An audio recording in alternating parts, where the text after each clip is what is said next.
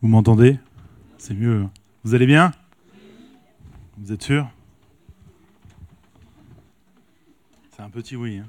C'est, tout petit. J'avais demandé une petite bouteille d'eau. C'était ça ou la gourde de licorne de ma fille. Je me suis dit, je vais y aller avec la grande bouteille d'eau. Ça va être plus simple. Vous êtes prêts?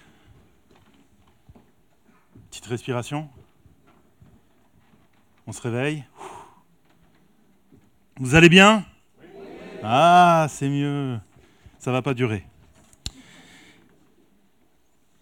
Je dois vous avouer un truc. J'ai pas envie de vous faire cette prédication-là. Ce message, ce matin, j'ai pas du tout envie de vous l'apporter. Mais je vais le faire quand même. Et ça va être compliqué. Ça va être très compliqué. La semaine dernière, ceux qui étaient là, c'était déjà compliqué. Et bien là, on va monter d'un cran. On va poursuivre sur l'idée de la semaine dernière, mais un cran au-dessus. Alors pour ceux qui n'étaient pas là la semaine dernière, la semaine dernière, on a parlé du pardon. Mais plus précisément, de pardonne-nous nos offenses comme nous pardonnons à ceux qui nous ont offensés. Un message sur lequel Jésus insiste beaucoup et auquel il va ajouter cette mention, mais celui qui ne pardonne pas, le Père agira pareil avec vous. Et on avait vu l'importance du pardon, les bienfaits que ça avait sur le corps, sur l'esprit, mais surtout le fait que quand on pardonne, on se retrouve dans la même position que Dieu qui lui-même nous a pardonné. Et c'est en pardonnant qu'on tend à être comme Dieu. Et là, vous vous dites, qu'est-ce qui peut être plus compliqué que de pardonner à des gens que j'aime pas? Eh bien, euh, Jésus l'avait abordé juste avant. La semaine dernière, on s'était servi de ce texte assez célèbre dans le Sermon de la montagne que je vous ai cité, qui est le moment où Jésus enseigne la prière, et donc où il va faire le fameux Notre Père ce passage de pardonne-nous nos offenses comme nous pardonnons à ceux qui nous ont offensés. Mais juste avant d'aborder ces points-là, d'aborder comment le religieux doit agir, Jésus va parler de différentes choses, dont la gestion de conflits. Et là aussi, on a un texte qui est très célèbre. Je vais vous envoyer une image, bah, du moins, Jean-Philippe va vous envoyer une image. Et là, juste à cette image, vous devriez savoir de quel passage on va parler. Non, de œil pour œil, dent pour dent. Le passage préféré des dentistes.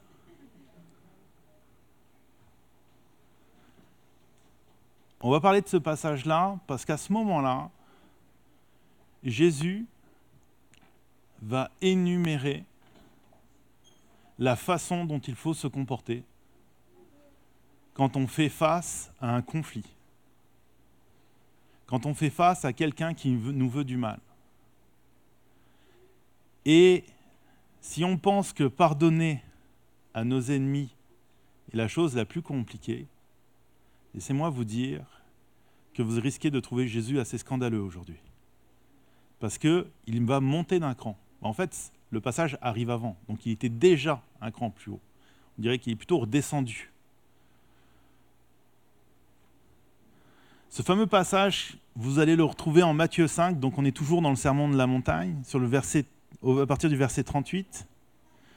Et Jésus va dire, vous avez appris qu'il était dit, œil pour œil et dent pour dent. Mais moi, je vous dis, ne résistez pas aux méchants. Si quelqu'un te gifle sur la joue droite, tends-lui l'autre. Si quelqu'un veut te faire un procès et prendre ta chemise, laisse-lui encore ton manteau. Si quelqu'un te force à faire un kilomètre, fais-en deux avec lui. Donne à celui qui t'adresse une demande et, ne te détourne pas de celui qui veut te faire un emprunt. On va rester là, vous allez voir qu'il va aller un peu plus loin encore après. Mais on va déjà s'intéresser à cette portion-là.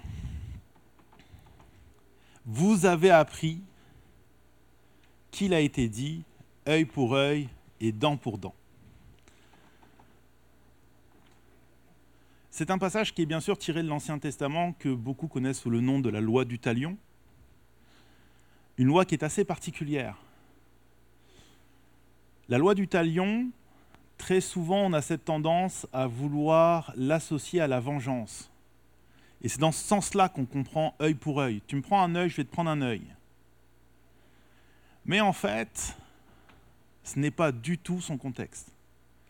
En fait, si vous allez dans l'Ancien Testament, vous allez l'avoir cité à trois endroits. On va prendre l'un de ces endroits, qui se trouve en Exode, au chapitre 21, verset 22.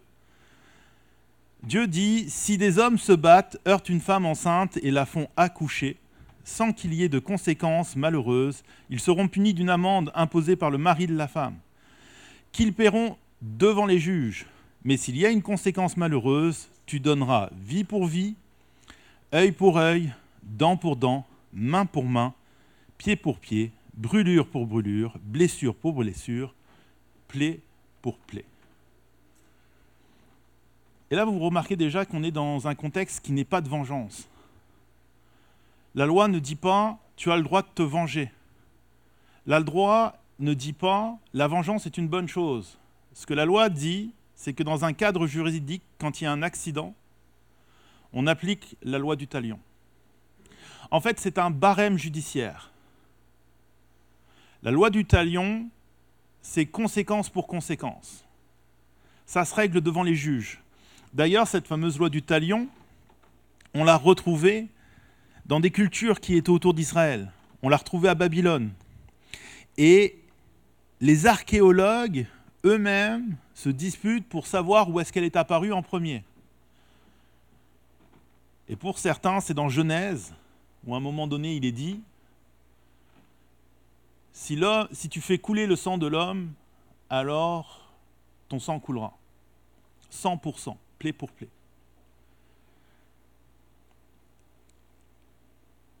En fait, comprenez ceci, ce que Dieu est en train de dire, c'est que dans un cadre juridique, il ne permettrait pas d'aller au-delà de œil pour œil.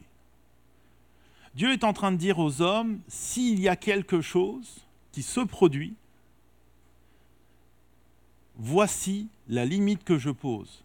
Si on t'a pris un œil, tu prendras un œil. Si on t'a pris une dent, tu prendras une dent. Si on a fait couler le sang, tu feras couler le sang. Tu n'iras pas au-delà. Et c'est là où, en fait, la loi du talion ne peut être appliquée dans le cas de la vengeance. Parce que la vengeance, elle, on l'a vu la semaine dernière, n'est pas capable de se limiter. La vengeance a toujours tendance à aller au-delà. Et ça s'explique très bien. La première chose, c'est que déjà, nous ne sommes pas tous égaux face à la souffrance et à la douleur. Nous ne ressentons pas tous les choses de la même façon. Et pour certains, quelque chose qui peut être souffrance peut ne pas l'être pour d'autres. Et le problème, c'est que souvent, on a ce biais de penser que nos souffrances et nos douleurs sont supérieures à ceux des autres, que nous avons plus souffert. Il y a un nombre de paquets d'études en psycho assez fascinant là-dessus, qui montrent à quel point souvent l'individu à la perception que ce qu'il vit en termes de souffrance est toujours supérieur. Et inévitablement, le mécanisme qui se place à l'intérieur, c'est qu'on a toujours l'impression que si on obtient quelque chose, que si on obtient une souffrance de celui qui nous a fait du mal, c'est jamais assez. Alors, la vengeance a cette tendance à vouloir amener plus loin. La semaine dernière, je vous partageais ma passion pour les western spaghetti. Quand on y réfléchit, un western spaghetti, donc souvent on a ce héros auquel un méchant a fait quelque chose, qui va se venger. Si on était dans la loi du talion, ben en fait, le héros, tout ce qu'il ferait, c'est de faire la même chose au méchant. Et ça s'arrêterait là et on se dirait que ça serait bien plate comme western. Mais la réalité, c'est que le héros, la plupart du temps, il débarque avec son pistolet. Non seulement il tue le méchant, mais il tue aussi tous les gars que le méchant connaît et qui bossent pour le méchant. La vengeance va toujours plus loin. Dieu est en train de mettre un cadre juridique en disant non. Œil pour œil signifie que pour un œil, tu auras un œil.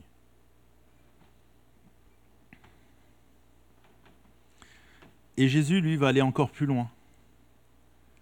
Puisqu'il va bien insister sur le fait que vous avez appris qu'il était dit, œil pour œil, dent pour dent, mais moi je vous le dis, ne résistez pas aux méchants. Qu'est-ce que ça veut dire? Que veut dire ne pas résister aux méchants?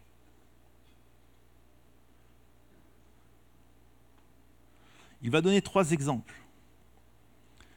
Premier exemple, si quelqu'un te gifle la joue droite, tends-lui aussi l'autre. Vous savez, ce passage, il est intéressant parce que c'est souvent le passage que les gens utilisent pour montrer que Jésus était faible ou que c'était un lâche. Parce qu'on a cette vision-là. quand tu prends un coup, si tu tends l'autre joue, c'est que tu es faible. Et souvent, vous allez entendre dire, c'est souvent d'ailleurs ça qui est parodié chez Jésus, c'est ce côté-là à tendre la joue. Et on va dire, bah oui, Jésus, c'est qu'une victime, c'est un martyr. Attendez. Est-ce que Jésus était lâche? Si on reprend sa vie, à chaque fois qu'il se retrouve face à face avec des pharisiens ou avec des spécialistes de la loi qui sont là pour venir le piéger, est-ce qu'il ne leur répond pas? Est-ce qu'il ne fait pas face? À chaque fois, il va le faire. À chaque fois, il va les confronter. À chaque fois, il va les remettre à leur place. À chaque fois, il va remporter le combat. Le seul moment où Jésus ne répond pas, c'est le moment où il se fait arrêter, où il se fait amener devant le tribunal des, religieux, puis devant Ponce Pilate, puis à la croix. Et quand on y réfléchit, à cette attitude de Jésus, qui ne donne aucun argument à ses détracteurs pour pouvoir l'accuser. Que même Ponce Pilate finit par dire que c'est un innocent et qu'il s'en lave les mains, que c'est la responsabilité du peuple. Et qu'à la croix, on se retrouve avec ceux qui se disaient pieux et religieux dans la position de ceux qui ont tué un innocent, en d'autres termes, dans un terme plus juridique, dans la position de meurtrier. La question est qui le faible?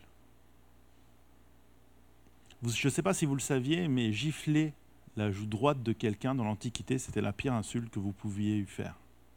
C'était tellement une insulte grave que la plupart du temps, ça conduisait au tribunal. Et très souvent, la mention de la gifle sur la joue droite était rattachée à la loi du talion. Donc d'après la loi du talion, une gifle sur la joue droite pour une gifle sur la joue droite. En gros, répondre, à l'insulte par l'insulte.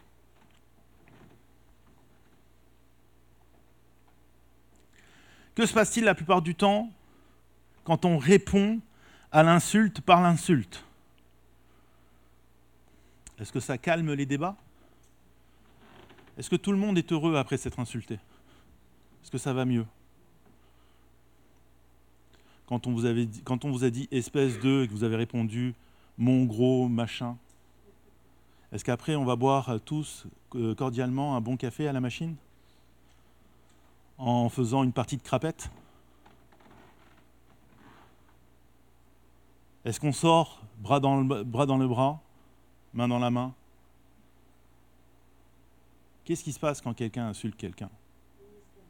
Il une escalade, tout à fait. Et ça monte. Il y a souvent aussi un surenchérissement. Parfois, ça s'arrête.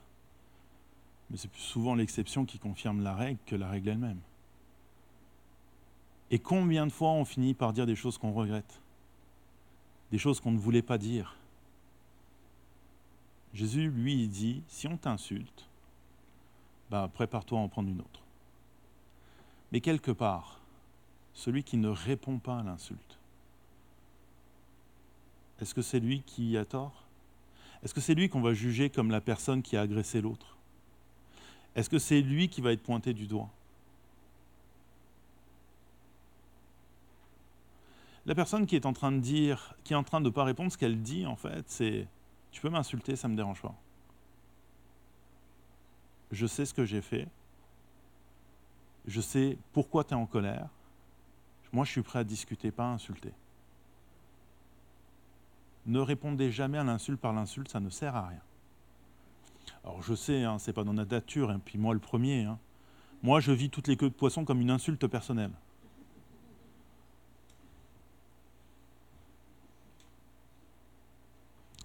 Et en tant que bon pasteur, je bénis les gens qui font des queues de poisson.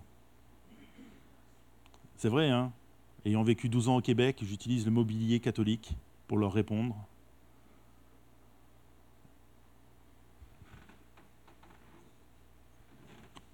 Alors que concrètement, ils ne m'entendent même pas. Répondre à l'insulte par l'insulte. L'escalade.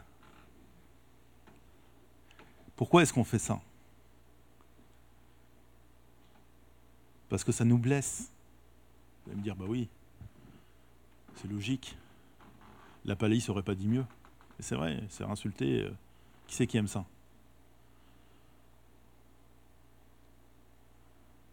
Il y a quelque chose de blessant à se faire insulter. Quelque chose qui fait mal. Et on veut faire mal à l'autre, c'est pour ça qu'on s'énerve. C'est la pire façon de résoudre un conflit, c'est de vous concentrer sur l'individu. Vous savez, souvent, je le disais la semaine dernière, on a cette tendance à croire que la colère est une mauvaise émotion. Et je dis toujours, le problème, ce n'est pas la colère, c'est la personne qui s'en sert. Parce que dans toute situation, au lieu de viser la personne, ce qu'on devrait viser, c'est la situation. C'est ça que vous dit la colère. Je me souviens, quand j'allais dans une église, dans la, deuxième, dans la première église où j'ai exercé le ministère de, relations d'aide, il y avait un monsieur qui venait là, et son patron, c'était un ceci, c'était un cela. Il lui avait donné tous les noms d'oiseaux qu'il connaissait. Il comprenait rien, c'était un idiot, et il n'était jamais capable de dire quelque chose de positif sur son patron. Je sais, j'ai essayé une fois, pendant une demi-heure, il n'a jamais été capable de dire quelque chose de positif sur son patron. Et en fait, le problème, c'est que lui présupposait qu'il méritait une augmentation que son patron avait donnée à quelqu'un d'autre parce que cette augmentation, allait avec un poste particulier. Et ça qui le fâchait. Et un jour, je lui dis, mais t'en as parlé à ton patron? Ah, mais non, ça sert à rien, de toute façon, c'est un ceci, c'est un cela. J'ai attends. Va voir ton patron, et demande-lui pourquoi il a fait ça. Et après, on en discute. Je vous avoue que j'avais pas franchement espoir qu'il le fasse. Mais bon, des fois, il faut croire au miracle. Et il l'a fait. Il va voir son patron, il me rapporte la discussion. En fait, ce gars-là avait passé ses trois premières années dans, son boulot à dire qu'il ne voulait pas de responsabilité. Du coup, quand le, poste s'est libéré, qui était un poste à responsabilité, le patron s'est dit Mais il n'en voudra pas, il ne veut pas de poste à responsabilité. Et c'est pour ça qu'il l'avait donné à quelqu'un d'autre. C'est pas parce que le patron était un ceci ou un cela. En fait, il réalisait que c'était de sa faute à lui. C'est parce que lui avait dit ça. Et son patron, lui, a eu le droit de réaliser que ben, ça faisait quand même un petit moment qu'il était dans l'entreprise et quelque part, il, méritait une augmentation qu'il a obtenue. Voilà ce qu'on obtient quand on arrête de se concentrer sur l'individu, mais qu'on cherche à se concentrer sur la situation. Rappelez-vous, ne dit-on pas que la vengeance n'appartient qu'à Dieu? Est-ce que ce n'est pas Dieu qui est censé faire vengeance pour nous?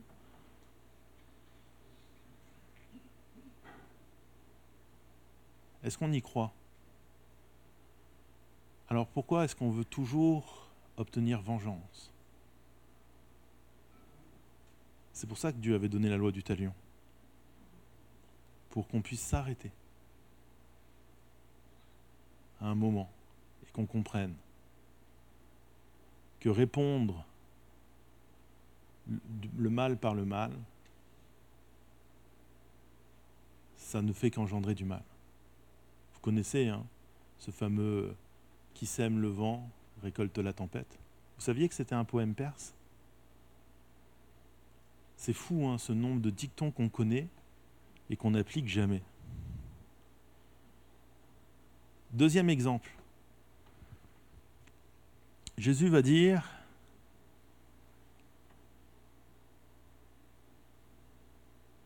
si quelqu'un veut te faire un procès et prendre ta chemise, laisse-lui encore ton manteau. Un passage assez particulier qui, au premier abord, on se dit, mais qu'est-ce qu'il raconte? Faire un procès pour une chemise. En fait, il faut savoir que dans l'Antiquité, si vous deviez des dettes, si vous deviez de l'argent, on pouvait tout vous prendre, vous pouvez même prendre votre vie. On l'a vu la dernière fois, se retrouver à devoir travailler pour rembourser sa dette. La seule chose qu'on ne pouvait jamais vous prendre, c'était votre manteau le manteau était le vêtement le plus important. Parce que si on vous prenait tout, que vous n'aviez plus de maison et que vous deviez dormir dehors, vous aviez au moins votre manteau pour vous servir de couverture. Et c'est fascinant parce que quand on cherche là-dessus, on se rend même compte que si quelqu'un vous prenait votre manteau, même si vous lui deviez une somme d'argent incroyable, ben la justice allait le forcer à vous rendre votre manteau. On ne pouvait pas prendre le manteau de quelqu'un. C'est la base.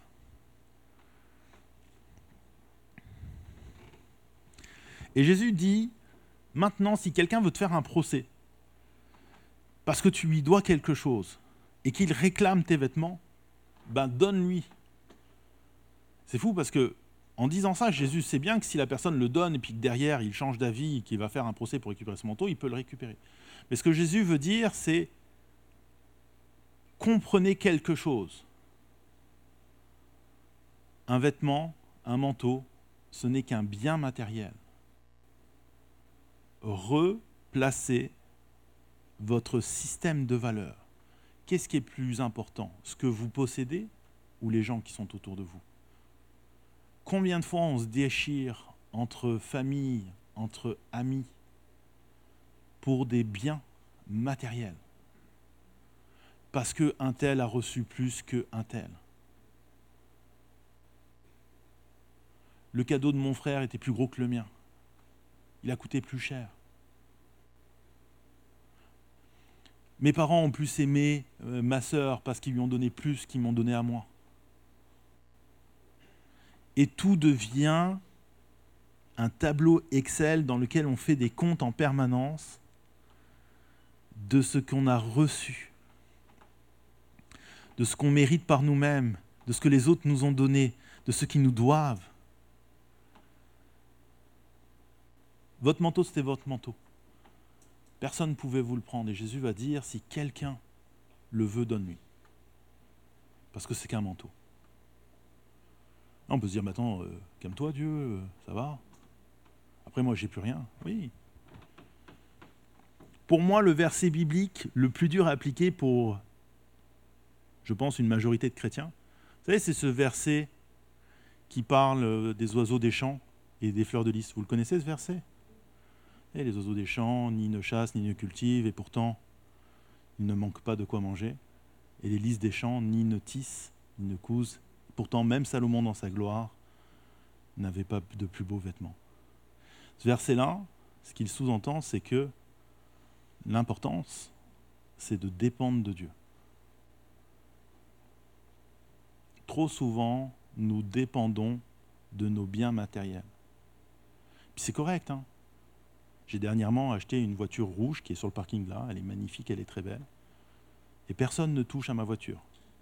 Même ma femme, quand elle la conduit, ça me prend un petit moment pour. Euh, pourtant, à la base, je l'ai acheté pour elle. Hein. C'est tellement rassurant d'avoir quelque chose de neuf. Tu sais, quand tu rentres dans ta voiture, qu'elle est neuve, là, que ça sent le neuf, tu dis waouh, c'est qu'une voiture. Puis un jour, elle va te poser des problèmes. Puis un jour, tu en auras marre de ta voiture neuve, tu vas à la vente. Mais c'est tellement, ça fait tellement du bien d'avoir une plus grosse télé que le voisin pour faire plus de bruit que lui. Surtout quand il écoute des programmes assez bizarres. C'est vrai, ça fait du bien. Mais au final, c'est quoi une télé? Est-ce qu'une télé, ça peut vous aider quand vous êtes dans la difficulté? Est-ce qu'une télé, c'est une épaule qui peut vous réconforter quand ça va mal? Est-ce qu'une télé, c'est quelqu'un à qui vous pouvez parler? Si vous le faites, euh, venez me voir, après on va en discuter. Surtout si votre télé vous répond.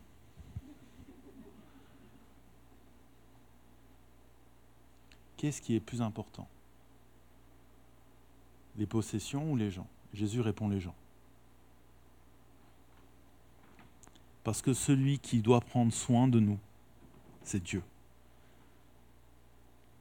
C'est Dieu qui est censé prendre soin de nous. Ne nous a-t-il pas appelés ses enfants? N'a-t-il pas donné tout un paquet de versets du style Demandez et l'on vous donnera Cherchez et vous trouverez Frappez et l'on vous ouvrira. Voyez de quel amour le Père nous a manifesté, il nous a lui-même appelés ses enfants. Dieu a choisi de prendre soin de nous. Je connais quelqu'un qui avait une entreprise et euh, qui avait plusieurs employés dans cette entreprise et à un moment donné, elle a dû se débarrasser de l'une de ses employés. Et euh, ça a fini au prud'homme. Et la personne lui a réclamé des heures qu'elle n'avait jamais faites, mais parce qu'elle avait réussi à s'engouffrer dans une petite problématique du contrat. Et euh, mon ami, et je dirais la personne que je connais, a dû prouver que cette personne-là avait jamais fait ses heures. Et en fait, ce qu'elle ne savait pas, c'est que son employé avait quelqu'un en arrière d'elle qui avait la main longue, et elle s'est retrouvée avec un jugement qui lui donnait raison, mais qui l'obligeait quand même à dédouaner l'employé. Ce genre de jugement assez étrange de vous avez raison, mais tu payes quand même. Et eh bien elle a payé. Et vous savez quoi? Dieu a débloqué une somme d'argent qui est venue d'un endroit où ça ne vient quasiment jamais, les impôts, et ça a payé bien plus que la somme d'argent qui était demandée. Dieu trouvera toujours un chemin. Vous savez, c'est comme euh, une goutte d'eau. Quand vous prenez une goutte d'eau dans une montagne, elle finit toujours par trouver un chemin. Et des fois, quand vous, voyez par où ça passe les rivières, vous dites, mais euh, comprends pas. Dieu, c'est pareil. Il finit toujours par trouver un chemin. Si Dieu est le créateur et que nous habitons sa création, à quel moment est-ce qu'il en a perdu le contrôle? Jamais. Il est toujours en contrôle. À Dieu appartient la vengeance, Dieu prend soin de nous. Troisième exemple, alors celui-là est encore plus obscur. Il va dire, si quelqu'un te force à faire un kilomètre, fais-en deux avec lui.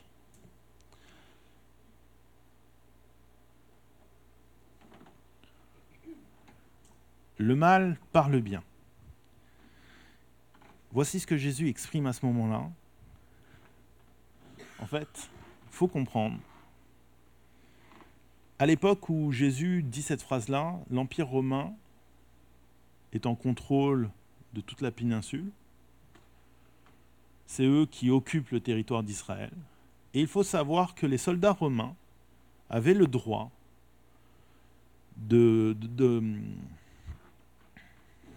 d'enrôler des gens pour faire des travaux pour eux.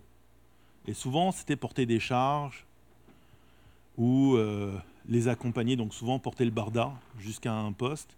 Ça pouvait être parfois porter un message, les Perses faisaient ça aussi. Les Perses, quand ils devaient porter un message et qu'ils ne pouvaient pas aller jusqu'au bout, ils mandataient quelqu'un de la population et euh, vous n'aviez pas le choix. Vous deviez remplir la tâche. Et c'est ça qu'il est en train de dire. C'est que si un soldat romain t'enrôle pour faire un kilomètre, fais-en deux avec lui. Ce qu'il faut comprendre, c'est que cette pensée-là, elle est choquante pour la personne qui écoute Jésus à ce moment-là. Parce que le peuple israélite, le peuple juif de l'époque, c'est un peuple qui est très... J'aime pas les étrangers. Je ne veux pas les aider. Surtout ceux qui m'oppressent, donc les Romains. C'est un peuple qui est très nationaliste. Cette idée qu'ils pouvaient se faire enrôler juste l'idée générait chez eux de la colère. Comment ça, moi, travailler pour l'ennemi? Mais vous êtes fous, quoi. En fait, voyez un peu Israël de l'époque comme si vous vouliez aller vous installer en Corse. Vous n'étiez pas les bienvenus. Je plaisante, j'aime beaucoup les Corses. Mais à l'époque, devoir porter en plus le barda, c'est-à-dire les armes, le matériel, les vêtements d'un soldat, bah non, on n'allait pas faire ça. Et Jésus, lui, arrive en disant, bah, fais pas juste un kilomètre, fais-en deux. Double le temps. Bah non. Bah si. Bah non. Bah si. Colère. Je ne sais pas si je vous l'ai déjà dit, mais la colère, c'est l'émotion qui est générée face à l'injustice. Parce que nous faisons face à une injustice, ou à un danger, ou à un besoin d'affrontement, nous pouvons éprouver de la colère. La colère, c'est l'émotion de l'injustice.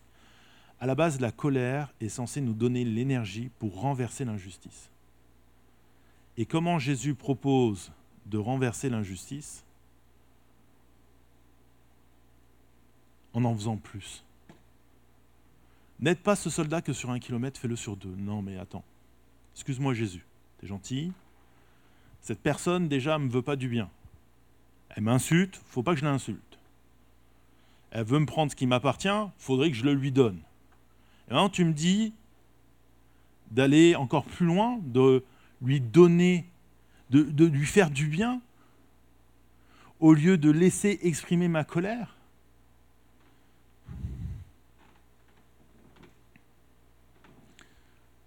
Et pourtant, résister aux méchants, il manque le nœud dans la diapo, je suis désolé, c'est ne pas rendre le mal pour le mal. Pourtant, c'est ça qu'autorisait la loi du talion. Et c'est pour ça que Jésus dit, vous avez appris, voici ce que moi je vous dis. Ne rendez pas le mal pour le mal, mais rendez le bien pour le mal. Et c'est pour ça qu'après il parle de ceux qui demandent, de ceux qui font l'aumône. Pensez à eux. Prenez soin. Prenez soin de ceux qui ont besoin. Et dans la deuxième partie, il va être encore plus choquant, oui c'est possible. Il va leur dire, vous avez appris qu'il a été dit, tu aimeras ton prochain et tu détesteras ton ennemi. Mais moi je vous dis, aimez vos ennemis, bénissez ceux qui vous maudissent, faites du bien à ceux qui vous détestent, et priez pour ceux qui vous maltraitent et qui vous persécutent, afin d'être les fils de votre Père céleste. Attends, attends, attends. Tu veux que j'aime ceux qui me veulent du mal, mais en plus, tu veux que je les bénisse, que je prie pour eux. Je pense que Jésus a perdu, a pété un fusible. Ça ne fonctionne plus. Pourquoi est-ce que j'irai aimer celui qui me veut du mal? Pourquoi je ferais ça Pourquoi il faudrait que je le bénisse en plus? Lui qui me maudit. Pourquoi il faudrait que je lui fasse du bien, lui qui me déteste? Pourquoi il faudrait que je prie pour lui alors qu'il me maltraite? Pourquoi je lui devrais du bien? Jésus l'explique juste après. En effet, il fait lever son soleil sur les méchants et sur les bons il fait pleuvoir sur les justes et sur les injustes. C'est ce qu'on appelle la grâce universelle de Dieu. La grâce universelle de Dieu, elle est autant pour les chrétiens que pour les non-chrétiens.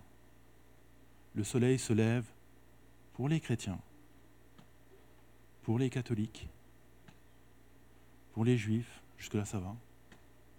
Pour les musulmans, oula, attention. Pour les bouddhistes. Pour les non-croyants. Pour ceux que vous aimez. Pour votre famille. Mais aussi pour ceux que vous n'aimez pas. L'amour de Dieu, la grâce de Dieu, elle est pour tout le monde. La preuve, ce verset que j'aime tellement citer. Dieu a tant aimé le monde qu'il a donné son Fils unique, afin que quiconque, qui est ce quiconque? C'est nous? C'est juste nous? C'est nous tous? C'est nous tous et nous à l'extérieur?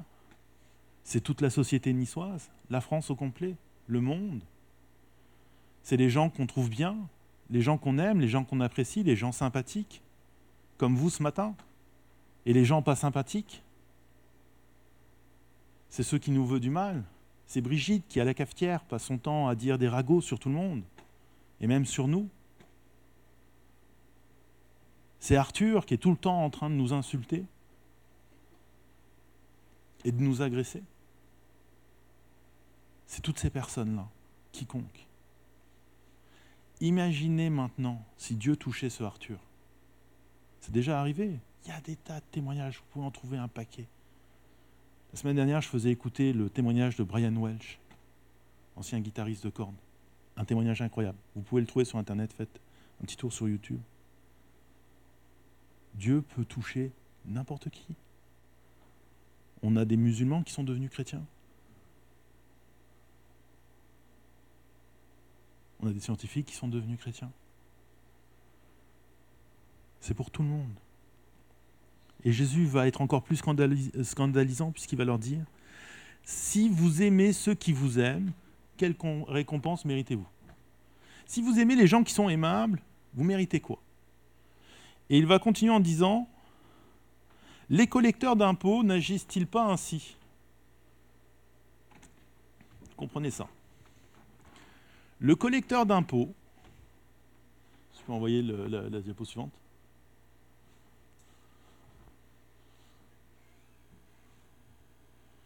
Encore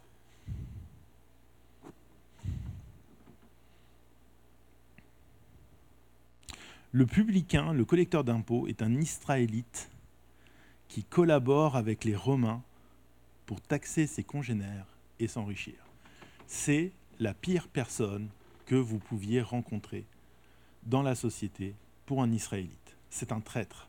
C'est pire qu'un traître. C'est le niveau next plus ultra du traître. C'est celui qui non seulement il collabore, mais en plus il vient chercher dans ses poches ce qu'il a euh, obtenu par son travail pour le donner à l'envahisseur et pour s'enrichir au passage. C'est l'ennemi. Et d'ailleurs, la loi ne dit-elle pas tu aimeras ton prochain et tu détesteras ton ennemi? C'est ça que Jésus avait dit au début. Je dois détester mon ennemi. Si tu peux revenir à la diapo euh, sur le texte, si tu y arrives. Vous avez peut-être remarqué que tu aimeras ton prochain était en italique alors que le reste était écrit de façon normale. Pourquoi? Parce que à la base, la seule partie qui était dans la loi, c'est tu aimeras ton prochain. Vous trouverez ce passage en Lévitique, au chapitre 19, à partir du verset 16. C'est écrit Tu ne propageras pas des calomnies parmi ton peuple et tu ne et tu n'attaqueras pas la vie de ton prochain. Je suis l'Éternel. Tu ne détesteras pas ton frère dans ton cœur, mais tu veilleras à reprendre ton prochain. Ainsi, tu ne te chargeras pas d'un péché à cause de lui tu ne te vengeras pas, tu ne garderas pas de rancune contre les membres de ton peuple, tu aimeras ton prochain comme toi-même, je suis l'Éternel. Et ça, les spécialistes de la loi, ils sont dit, ah, il est cool ce passage, mais il ne concerne que les gens de notre peuple. Les autres, on peut les détester autant qu'on veut. Les autres, on peut leur faire plein de reproches. Les autres, on peut les maudire. Les autres, ce sont nos ennemis. Et c'est pour ça qu'ils ont rajouté, et c'est vraiment les scribes et les pharisiens qui avaient rajouté ça à la loi, tu aimeras ton prochain, donc tu aimeras l'autre israélite, et tu détesteras tout ce qui n'est pas israélite et qui en plus est ton ennemi. Les païens, vous savez quel était le doux nom qu'ils avaient trouvé pour les païens? Il les appelait des chiens. C'est gentil, hein? Sympathique.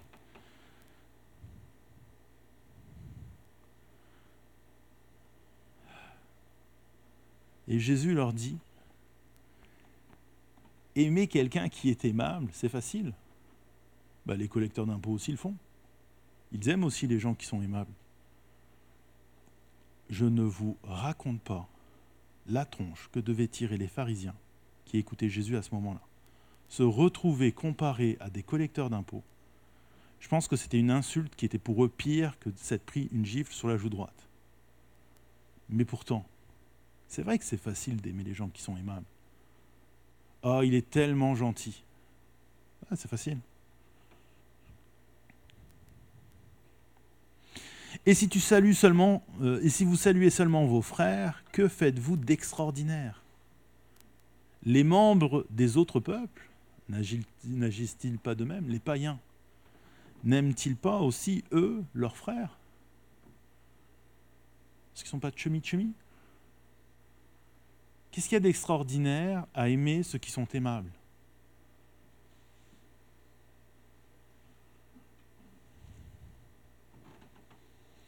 Pendant que j'étais au Canada et que je faisais mon collège biblique, avec des amis, on allait servir dans un centre qui s'appelait Le Roc, qui donnait à manger à des jeunes de la rue. Et euh, nous, on était là, en fait, bah, d'une certaine façon, pour les divertir. C'est-à-dire qu'on allait s'asseoir à leur table et on discutait avec eux, prendre des nouvelles et tout, savoir comment ça allait. C'était vraiment très cool. Juste, du moins, c'était très cool tant que vos clients étaient à peu près normaux. Parce qu'il y en avait certains, dont un en particulier. Parce que, bon, comprenez qu'au Québec, en hiver, on atteint les moins 40 degrés, donc il fait froid. Donc on s'enrhume, très souvent. Et il y en avait un, il mangeait, et alors qu'il mangeait, son nez dégoulinait dans sa nourriture qu'il était en train de manger. Voilà, on a eu tous cette réaction-là. Oh, bah. Mais lui aussi, il faut l'aimer. Vous savez quoi? Vous savez ce qu'il faisait, ce jeune-là? Il passait son temps à bouger sa tête. Pourquoi il bougeait sa tête? Parce qu'il voyait que des jeunes s'asseyaient à plein de tables, mais jamais à la sienne. Et j'ai un de mes amis qui m'a dit écoute, euh, c'est pas possible, il veut que quelqu'un s'assoie à sa table, je vais le faire. Il s'est assis. Et là, l'autre, il est parti à lui raconter sa vie. Il n'a jamais été un sourire incroyable. On l'avait jamais vu sourire. Tellement heureux de pouvoir parler à quelqu'un comprenez quelque chose. C'est facile de s'asseoir à la table de quelqu'un qui nous ressemble. C'est facile de s'asseoir à la table de quelqu'un qui a l'air d'aimer les mêmes choses que nous. C'est plus difficile de s'asseoir à la table de quelqu'un qu'on n'aime pas, de quelqu'un qui nous répulse. Pourtant, Jésus n'a-t-il pas dit, ce que vous faites au plus petit d'entre vous, c'est à moi que vous le faites. Et ce soir-là, ce que mon ami a fait, c'est à Jésus qu'il l'a fait. être chrétien, ça ne veut pas dire aimer juste les gens qui sont aimables parce qu'ils sont chrétiens, parce qu'ils sont gentils, parce qu'ils chantent bien. Bon, des fois ils ont un peu la grosse tête, mais ça va, c'est correct. Il y en a un ou deux qui sont légalistes, mais on va vivre avec. Moi, ils sont chrétiens, on se comprend. On peut prier ensemble, c'est tellement bien de pouvoir prier ensemble, en se tenant la main. Ouais, mais quiconque quiconque. Ça veut dire que normalement, il faudrait qu'on se tourne vers l'extérieur, qu'on aille voir les gens à l'extérieur. Non, mais ils ne nous comprennent pas. Puis tu sais, ils sont tout le temps en train de dire ceci, cela, vous les chrétiens, vous êtes des faibles, vous êtes des ceci. Oui, mais non. Pour eux aussi, Jésus est mort à la croix. Pour eux aussi, Jésus a donné sa vie. Être chrétien, ça veut dire aimer, bénissez, faire du bien, prier, afin d'être les fils de votre Père céleste, même si la personne en face de vous ne vous veut pas du bien. Parce que comprenez ceci. Dieu peut toucher cette personne. Dieu peut se révéler à cette personne-là. Dieu peut venir prendre soin de cette personne-là. Dieu peut relever cette personne-là. Vous savez quoi? Souvent, ça, ça nous fait peur. En fait, ça nous fait plus peur que Dieu, parce qu'on le sait, hein, que Dieu va pardonner. On sait que Dieu va prendre soin. Mais nous, ce qu'on veut, c'est vengeance. Et Dieu dit non, vous n'avez pas compris. La vengeance, elle m'appartient à moi, je m'en occupe. Je vous rendrai la justice. Je vous rendrai ce qui vous a été pris. Je vais de vous. Je vais prendre soin de vous. C'est pas important ça. Ce qui est important, c'est que mon amour, il est universel. C'est une chance pour tout le monde. La gestion de conflits, selon Jésus, c'est l'insulte pour l'insulte ne sert à rien. Les gens sont plus importants que les choses, même si cette personne-là, on ne l'aime pas. Ne faites pas le mal, faites le bien. Et c'est ainsi. C'est ainsi qu'on est des fils pour notre Père céleste, pour celui qui a payé le prix, pour celui qui a voulu nous appeler ses enfants. Être chrétien, ça veut dire pardonner, oui. Ça veut dire aimer. Ça veut dire bénir. Ça veut dire faire du bien et prier. Même pour ceux qu'on n'aime pas même pour ceux qu'on ne voudrait pas voir dans cette église-là. Et pourtant. Et si cette église avait été construite pour eux Amen.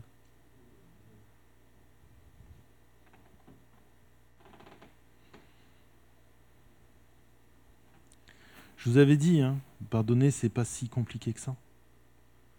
Et pourtant, c'est déjà une étape qui nous paraît parfois souvent infranchissable.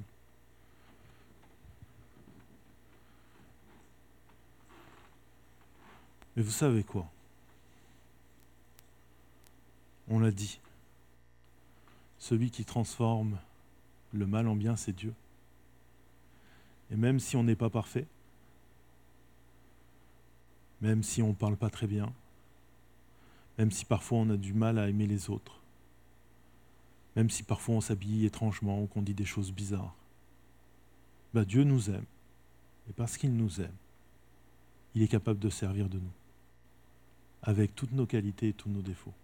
D'ailleurs, la réalité, c'est que Dieu ne voit jamais vos défauts. Là où nous, on verrait chez Pierre quelqu'un qui a renié Jésus, quelqu'un qui réagit trop vite, qui se balade avec une épée, Jésus, qu'est-ce qu'il a vu? Moi, je dis que tu es Pierre, et sur cette pierre, je bâtirai mon église. Dieu voit du potentiel en chacun de vous. Chaque personne qui est là, Dieu voit du potentiel le potentiel d'aimer, même ce que vous pensez qui n'est pas aimable. Et Dieu peut vous accompagner. Amen. On va terminer avec un mot de prière. Ferme les yeux un instant, s'il vous plaît.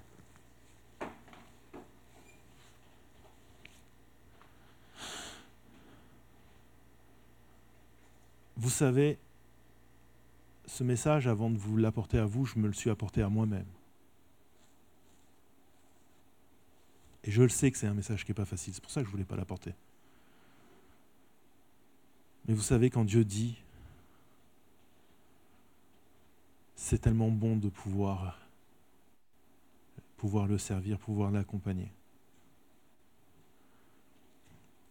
On dépense trop d'énergie à retenir des personnes parce qu'on ne les aime pas, à retenir nos griefs contre eux à retenir des listes de problèmes. Et on l'a dit la semaine dernière, l'un des avantages du pardon, c'est justement on peut les libérer, on peut se libérer d'eux. Mais Jésus nous invite à aller plus loin, à pas seulement se libérer. Rappelez-vous ce moment où Dieu est venu vous toucher. Rappelez-vous ces moments où Dieu vous a apporté, où Dieu vous a béni. Souvenez-vous à quel point ces moments étaient extraordinaires.